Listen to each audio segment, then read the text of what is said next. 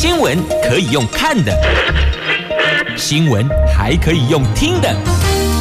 亲切的早安问候，专业的新闻分享，欢迎加入美英主持的 News Online，说新闻给你听。亲爱的朋友，台港后，大家好，大家好，欢迎您再度锁定收听 news 阿莱我是美英，我是谢美英。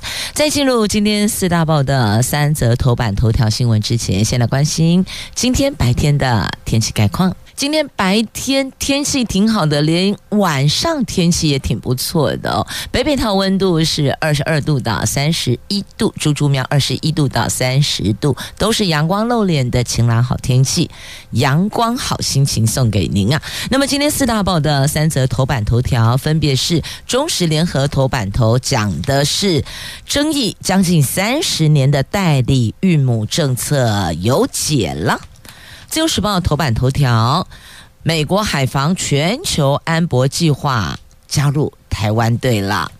经济日报头版头条讲的是股市啊，台湾股市连六红，电子股族群涨大齐了，三大法人齐买 AI 股领涨，相关类股成交比冲上。八成，好，这是经济日报头版头条。那么接着我们来看详细的头版头的新闻内容。我们来看一下这个人工生殖法，也就是争议将近三十年的代理孕母政策，这个在修法上有了松绑，单身女性同性也拟适用。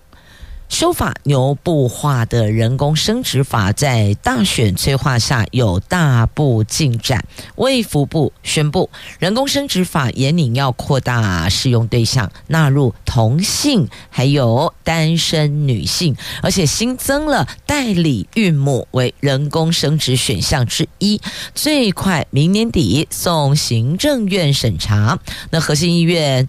药剂科主任陈昭姿认为，卫福部在大选前将代理孕母跟同志单身女性包裹讨论，增加立法的复杂性，恐怕又是空包弹，所以呼吁必须要分段实施。让求子女心切的异性夫妻立刻得偿夙愿。那民众党总统参选人柯文哲前天推出了最新生育政策，喊出松绑代理孕母，要将代理孕母纳入人工生殖法的政见，立刻引发关注。卫福部长薛瑞元昨天透露，国健署已经研拟草案，备有相关的内容，但是呢，这个时间点刚刚好，你看柯 P。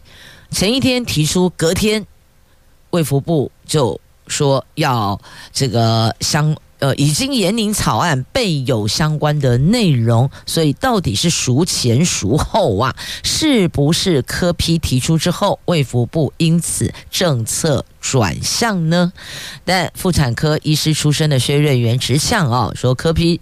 懂什么代理孕母？好，其实我们都不是那么懂细项的内容，但是呢，政府就是要了解民众的心声。那很多求子女若渴的夫妻，无论是异性夫妻、同性夫妻，这个心里的渴求、盼望都是一样的。那这一环，我们政府感受到了吗？看到了吗？理解到了吗？同理了吗？所以应该是要从百姓的需求上看见政府的责任，不是吗？所以谁懂不懂不是最重要的，而是我们要如何解套，让事情能够圆满，让希望有孩子的家庭都能够得偿夙愿。希望有孩子的家庭肯定都会很疼爱孩子，愿意好好的照顾、呵护、陪伴孩子成长嘛。这个对于少子化的现在的我们来讲，这个已经是哦，这个跟国安有关系的，人口一直减少，你说这不是国安问题吗？这当然是国安问题呀！你看这个少子化成为国安危机了，所以各阵营的总统参选人纷纷提出了政见。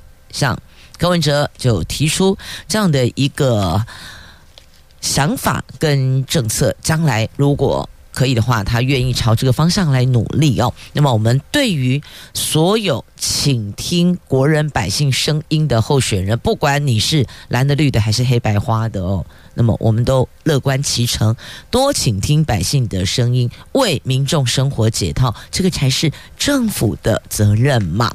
那国建署说，就不管这个同性异性，社会有最大共识就执行。那么我们。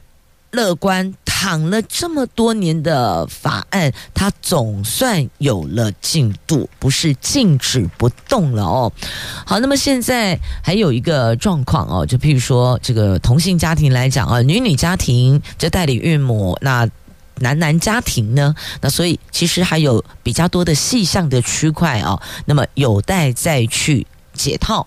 或许就诚如陈昭姿所说的，也许。分段实施，至少那个进度可以再加快。如果全部包裹在一起，其中只要只要有一环、有一条、有一项未能解，那么恐怕全部都会继续原地踏步。分段实施，亦或者分开做一些讨论、引领。这或许也是一个可行的方向，可以思考的方向哦。那如何能够让这个人工生殖法的扩大修法进速通过，能够落实？那这才是我们大家比较衷心期盼的。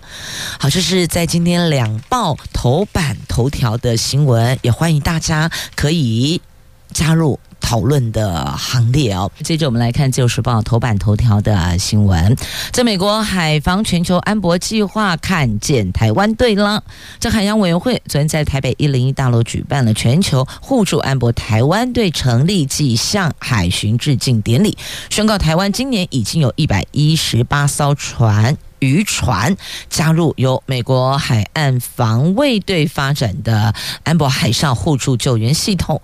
那么，美国在台协会处长也特别出席活动。行政院长陈建仁强调，这个彰显台湾美国海洋事务合作交流的深化。意义相当重大呢。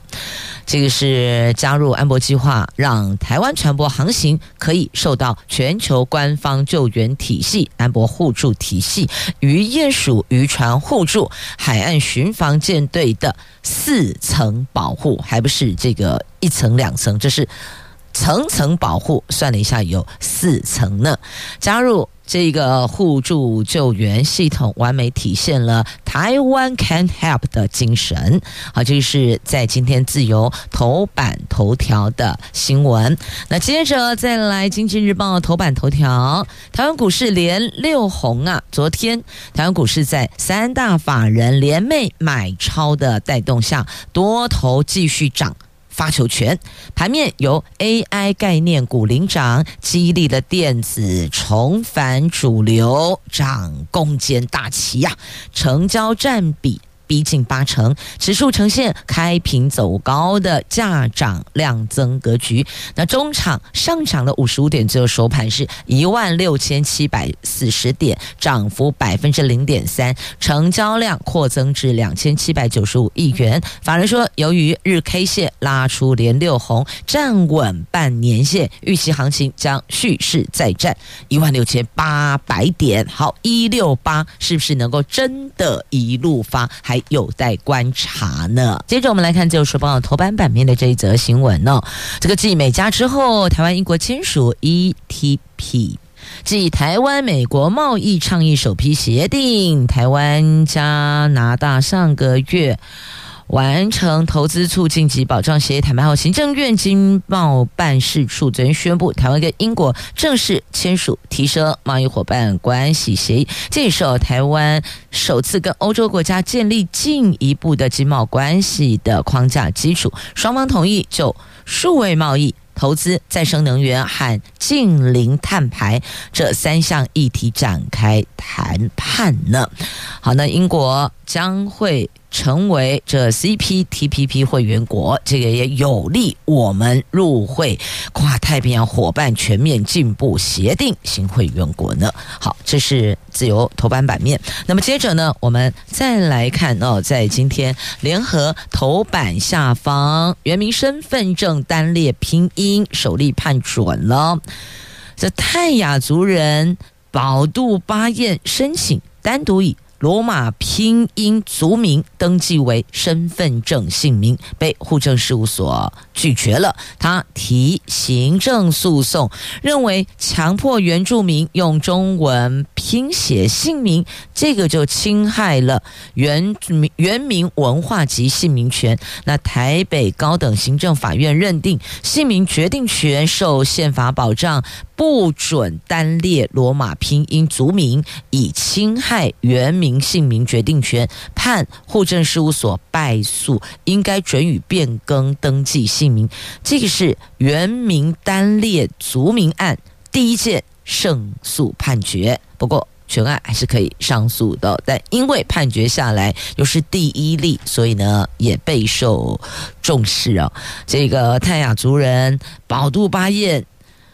他说：“还我原名啊！哦，还我原住民的名字。那因为这一个诉讼案主体是新北市芦洲户政机关，那新北民政局长林耀长说，尊重法院判决，不会上诉，已经洽请内政部户政司，以当事人的请求提供协助办理姓名变更事宜。”好，这是有关这原名姓名权的话题，在今天联合头版下方。接着我们来看这一则在中时头版下方，联合在 B One 全台焦点版头条。我们来看这个是日前传出了，就是临停的状况啊，临停、违停或是服务乘客，亦或者问奖的问题。好，这个在。问讲联盟的反应之下，那么交通部日前有了一些调整的方向。可是呢，可是呢，部长出来说，哦，还没有哦，哦，这个状况罚钱暂不计点，这还没有是暂缓的。因此有民众又跳出来了，说你们这个是朝令有错，夕改何妨吗？何况这个朝令还不一定有错。好，这事儿到底？怎么回事呢？就是违规停车祭点消交通新制这个部分颇有争议哦。那交通部长王国材说，在划设黄线临停区等配套还没妥适前，基于职业驾驶人生计考量，领先暂缓计点，等全台湾二十二个县市政府年底前完成百分之十的黄线临停区域划设后，再恢复祭点。至于违规罚款则继续维持。交通部说，预计今天下午说明初步规划内容。好，这是日前因为违规计点新制引发了职业驾驶的不满，那后来有进行了一些沟通，就陈情，就是这个问奖陈情。那部长这个进行沟通后，有了一些调整啊，暂缓的这个措施，但是哦，红单罚款还是照缴。祭点的部分哦，暂缓，那也确实就诚如日前美英在节目中有提到了，我们即便不站在问奖的立场去思考，但是请问有些行动不便的国人朋友要搭乘计程车，如果他们家门口这一条路哦，或是旁边反正就是出入口哦，放眼望去五百公尺、八百公尺都是红线，它完全没有，譬如说黄线啦，或是白线等等，请问行动不便的国人朋友，你？让他如何乘车，如何上下车呢？所以这个也是我们要去照顾、去解决的问题。因此。要怎么去做一个这个调整哦？大概多长的距离？你可能要有一部分的这个黄线，黄线也是不能停车的，知道吗？黄线是你上下车可以，但你不能把车停在那里哦，也不能够阻挡交通。等于就是说，我们全面去检视不影响交通流量的情况之下的路段，我们大概多长路段的一个比例，你要有。黄线的区域，让乘客可以上下车，让有需要的行动不便的国人朋友，他至少可以上下车嘛。我们要解决问题哦，不是说红线一路画到底。我们当然都知道，这不能够造成交通上的问题，不能够因为这样而造成行进动线的受受限啊，就是受到影响。但如果可以兼顾这个前提之下，是不是有些可以讨论的空间呢？所以这是一个开放讨论的话题哦。因此，好，交通部有听到了声音，有做了一些这个调整，但是呢，因为配套还没到位，所以原来之前传出的那个整个内容有部分暂缓，但有部分继续执行。好，这个交通部要放宽的。那路权团体呢，今天要前往抗议。好，这是日前从上应该是上上个礼拜，上礼拜今天礼拜四了，那应该是上个星期的事情了哦。好，这是。每隔大概一百到一百五十公尺红线没有划设至少百分之十黄线供临停，还有在骑楼处违停，但是有留下行人通行空间的，这个不会记点，但是罚款还是要有哦，因为你确实违反了嘛，所以罚款得缴，但不会记点，因为现在是呢，罚款要缴，点也得记，就是既缴罚款又记点。那现在是记点的部分暂缓，但罚款还是要缴交。就这引发行人零死亡推动联盟等民间团体的不满，他们九号要到立法院抗议，就今天了。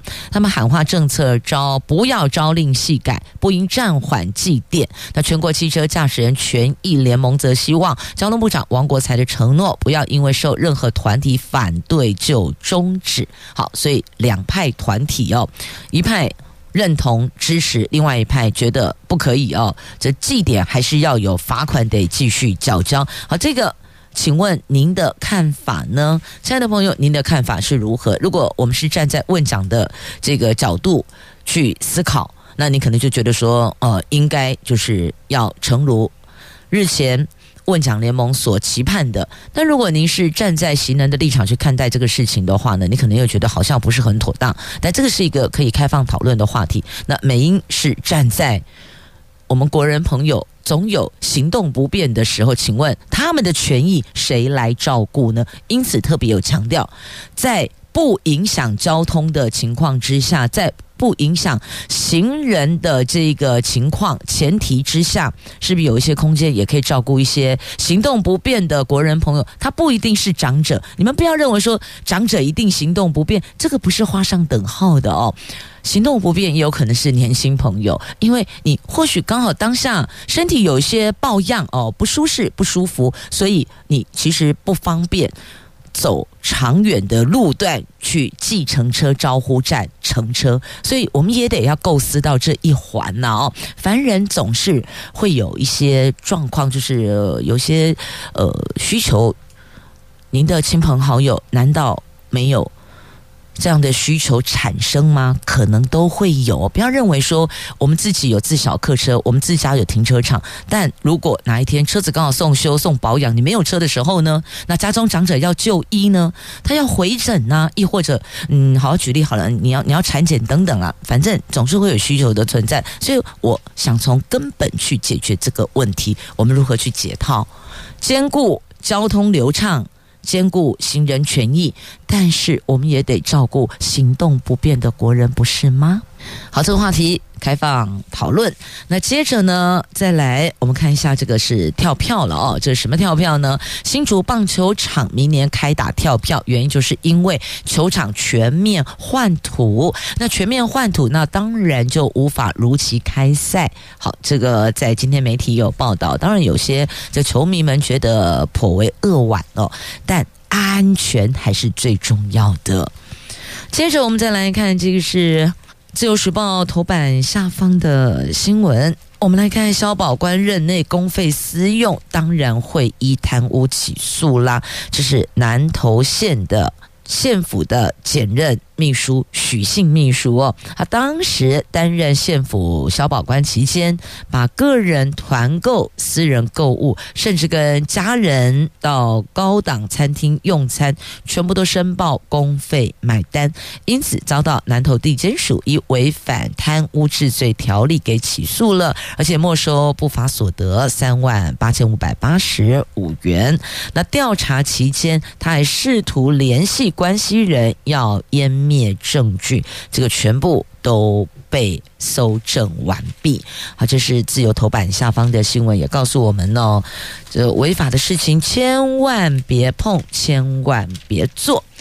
好，来看一下时间，我们先进广告，稍后回来，我们要来讨论的这个话题，可能每一个人的看法跟意见都会不太一样。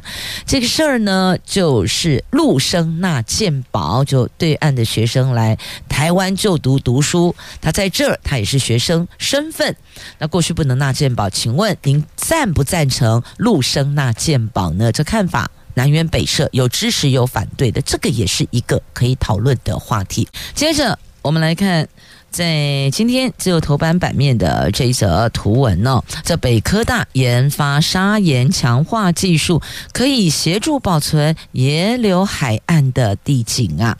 国立台北科技大学材资系教授于炳胜带着学生们推动万里野柳海岸地景保育跟渔村文化永续计划，研发仿自然成因的砂岩强化技术，透过。喷洒使用药剂渗入岩石内部，达到填补强化作用，而且把对环境造成冲击的腐蚀转为可用资源，永续思维提升国际观光价值啊！这个就避免这发生像那个女王头的事件哦，就是在野柳海岸地景进行盐层强化技术。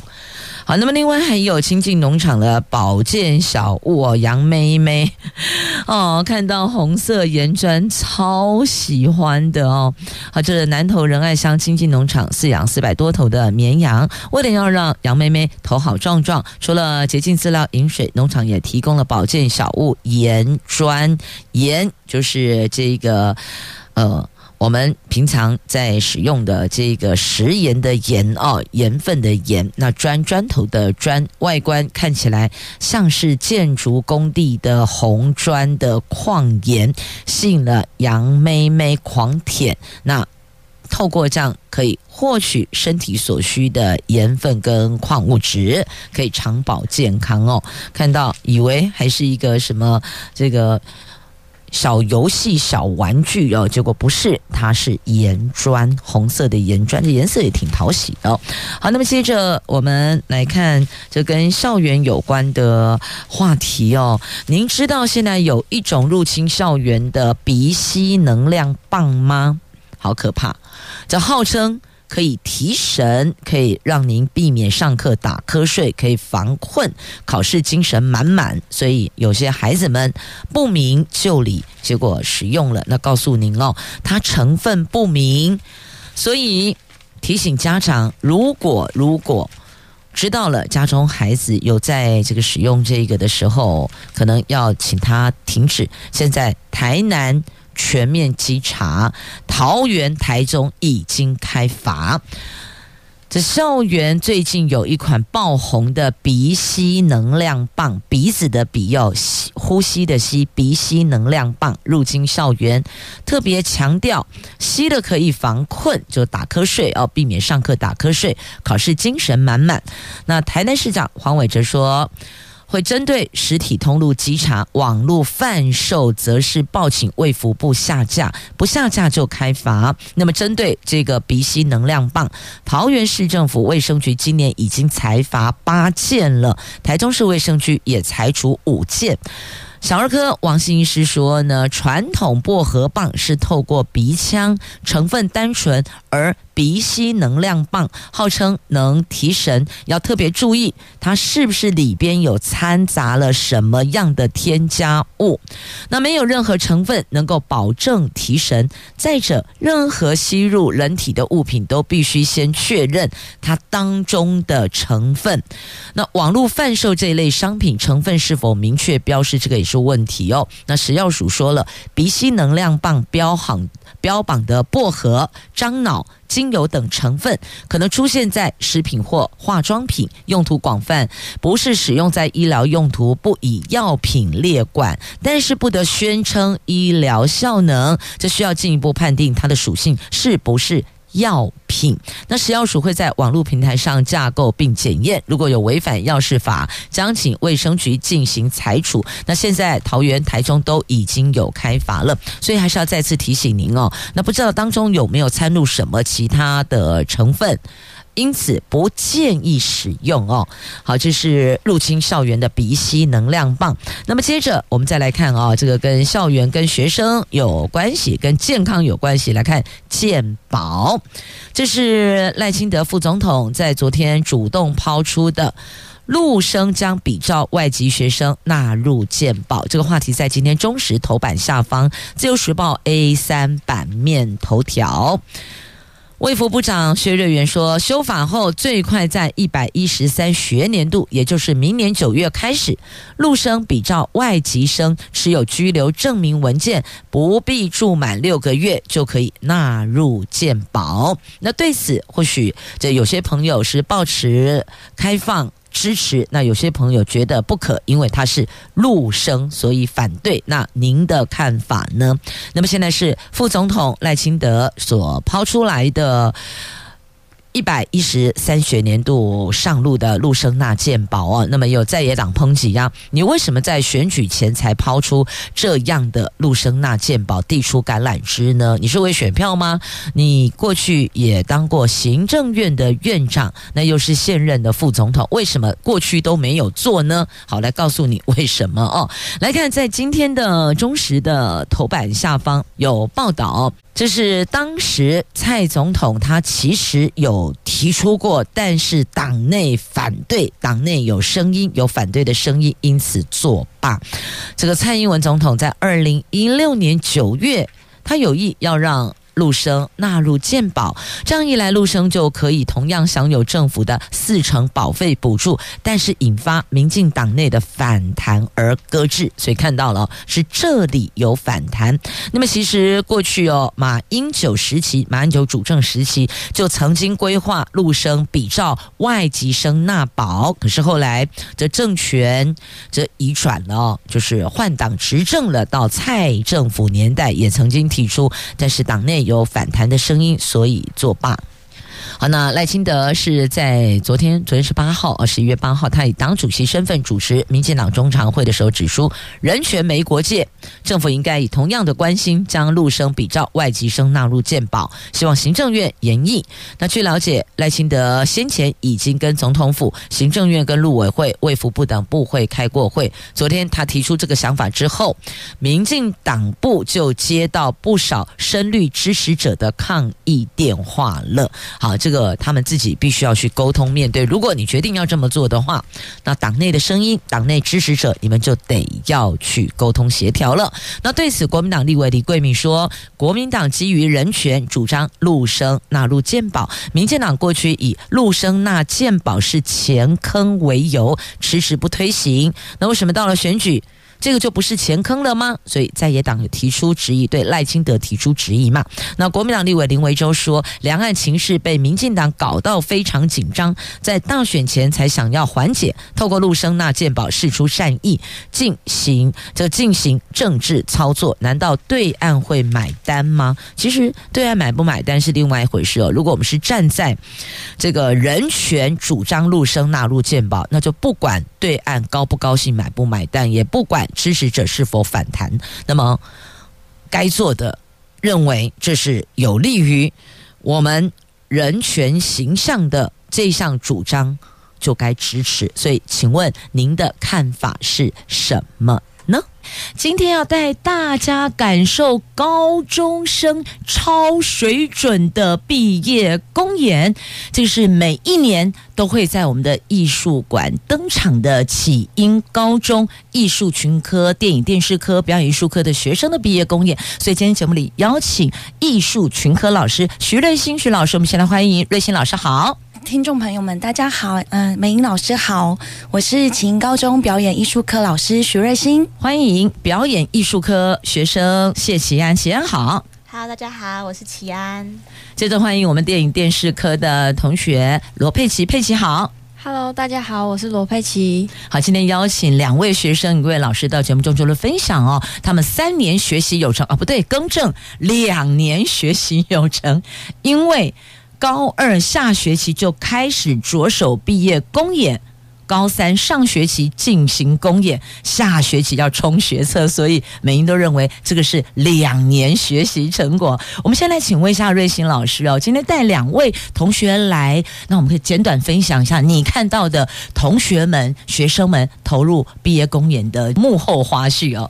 在孩子们高一一进来，他们都凭借着对于表演的喜爱，嗯，所以从高一开始充实专业，嗯，然后一步一步的打基础。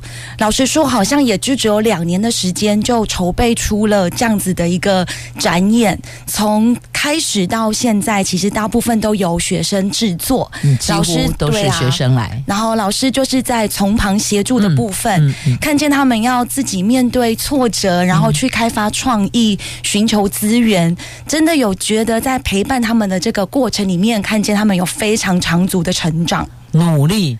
那请问表艺科跟影视科有什么差别？他们的毕业公演是分开不同日期、不同演绎的场所。在表演艺术科，我们比较着重在幕前，所以我们分成了四个组别：有古典舞蹈、有流行舞蹈，还有综艺表演以及乐团。这些我们都会在毕业公演当中做出呈现。那至于我们的电影电视，我们分为幕前幕后。在幕前的部分，当然就是戏剧的呈现；在幕后，我们还有非常厉害的幕后工程技术组为我们。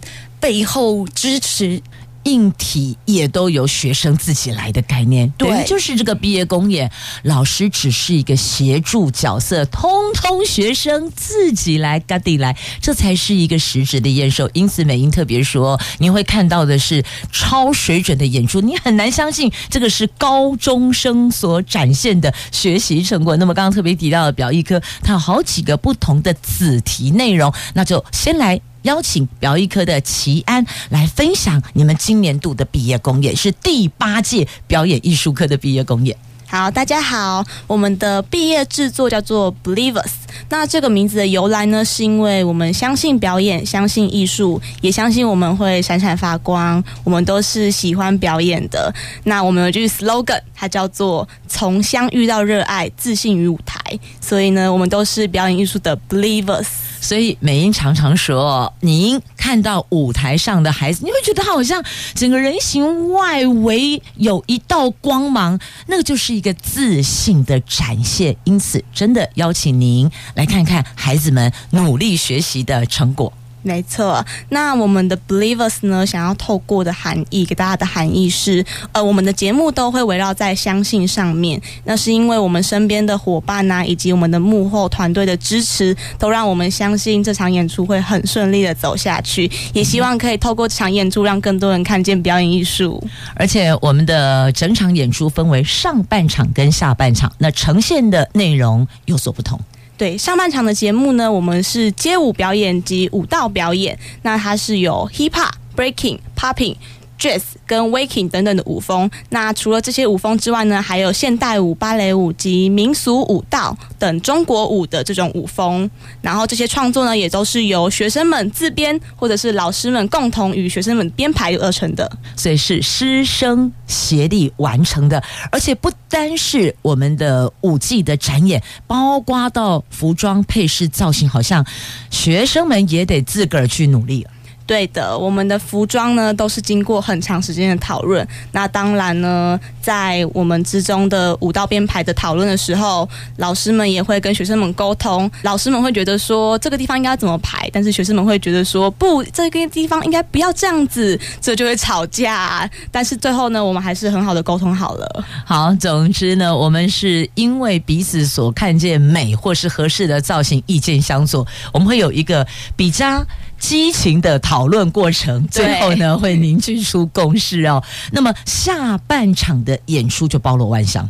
下半场的演出呢，我们有分为杂技、乐团，然后我们还有一个很特别的百老汇舞风及戏剧表演。那我们的戏剧表演的故事大纲大概是一位孤儿院的少女，她因为她住的孤儿院呢有经济上的困难，所以呢必须前往一位千金小姐家工作。然后这过程中呢，让这位千金小姐打开心房，从不愿意相信他人，到最后呢，两人成为很好的朋友。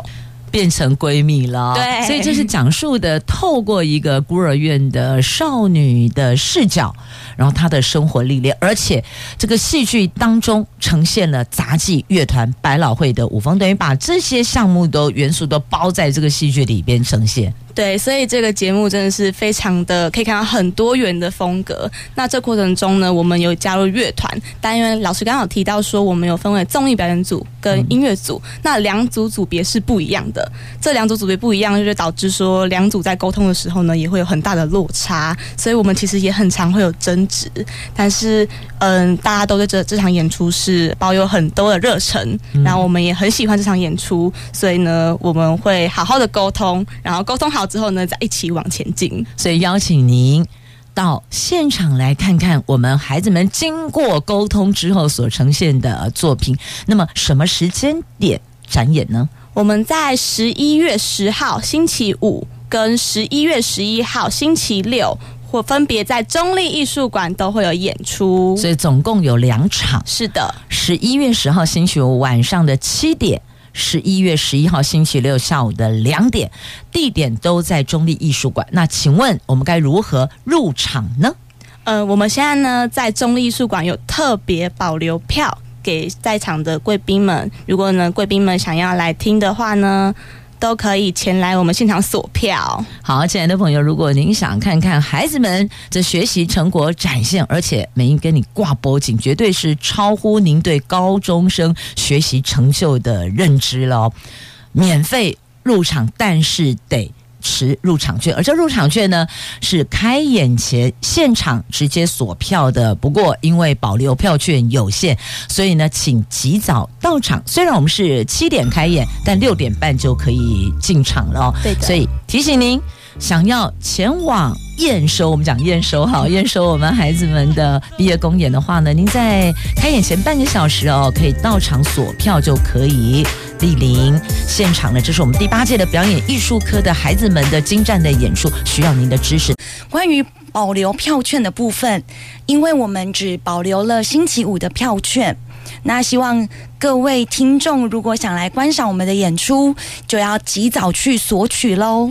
好，所以我们的表艺科是十一月十号以及十一月十一号有两场公演，但是现在十一号星期六的入场券已经索取一空了。我们为您保留的是十一月十号星期五晚上七点的入场券，所以想要前往现场朋友们，您没得选了，就是十一月十号星期五晚上了。好，这是表艺科的部分。那接下来我们来关心的是迈入第三十六届毕业公演的。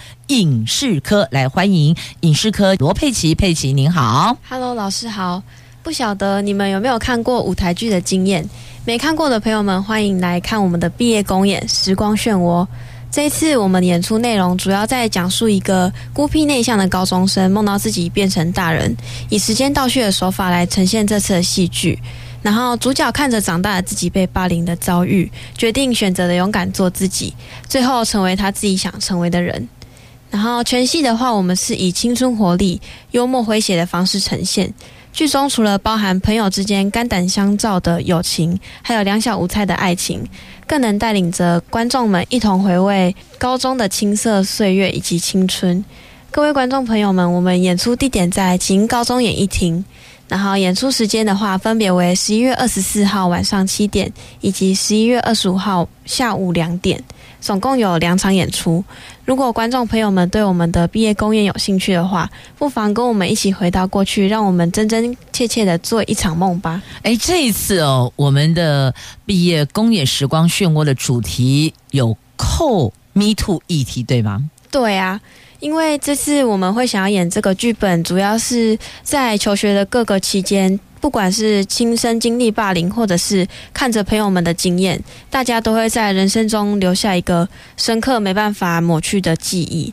再来就是 Me Too 的议题，被舆论的媒体争议讨论，但是性平议题虽然是大家熟悉的，然后社会大众们仍然保持沉默的态度。然后我们这次毕业公演，就是除了希望与时事结合以外，也希望带给社会大众们反思。所以你看哈，这个 Me Too 哦，在媒体上燃烧开来，其实进入校园也是一个讨论议题。不要认为校园只有霸凌，其实也存在 Me Too。而且对于这些孩子们成长过程所埋下的心灵伤害是非常大的。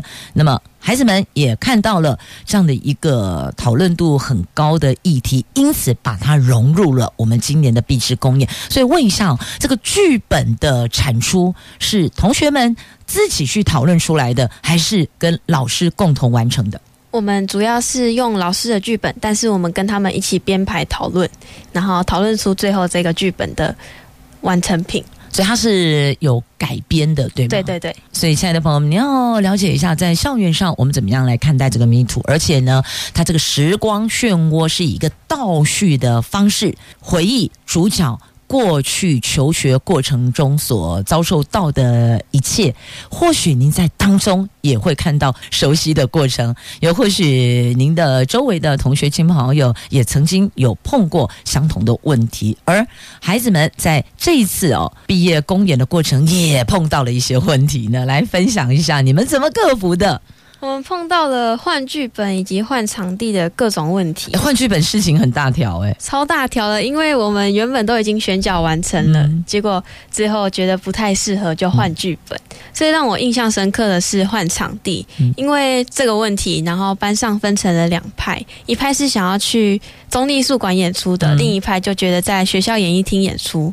然后最后我们产生了班级分裂，嗯、就连演员组里面的演员们也互相分裂，就是。分成只想要在学校演出，不然就是只想要想要去大舞台的。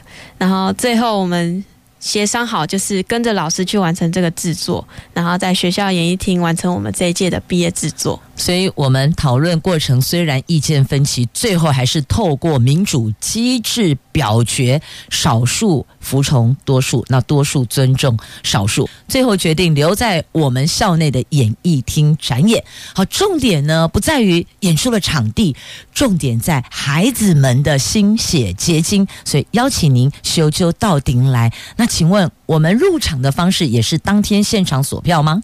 对。我们当场现场索票会帮你们保留，但是因为我们在学校地下室的演艺厅，所以位置就更少了。也欢迎各位赶快来，因为我们都是越早进场就可以。坐越前排，跟我们演员们互动。所以要强调的时候，我们这个不是高铁自由座哈，而且我们也没有站票。所以呢，每一位入场的朋友们，我们必须要这个保障您有座位可以好好的欣赏。因此座位有限，那入场券当然保留也就会有限了。如果您也想来看看，透过孩子的视角如何看待校园 Me Too 的话呢，十一月二十四号星期五晚上七点，十一月二十五号下午的两点，有两个场次。次的机会，让您可以走进孩子的心灵世界，看待这一些校园发烧的话题。那今天非常谢谢瑞欣老师，谢谢您，谢谢美英姐，谢谢大家。来，谢谢佩奇，谢谢齐安，非常欢迎各位的莅临指导，参与我们的演出盛宴。也谢谢亚洲广播家族节目的邀请，谢谢美英老师。非常欢迎各位莅临指导，参与我们的演出盛宴。更谢谢亚洲广播家族节目部的邀请，以及美英老师的访问。谢谢哦，这两位同学啊，也是美英在教授主持课的启英高中表演艺术科跟电影电视科的学生。就是因为我看到他们努力学习的过程，因此。必须要分享给您，支持鼓励孩子以实际行动欣赏他们的演出，给他们加持。谢谢瑞欣老师，谢谢齐安，谢谢佩奇，我们大家一起加油，爱你哦，爱你哦。好，谢谢朋友们收听今天节目，我们下次空中再会了，拜拜，拜拜。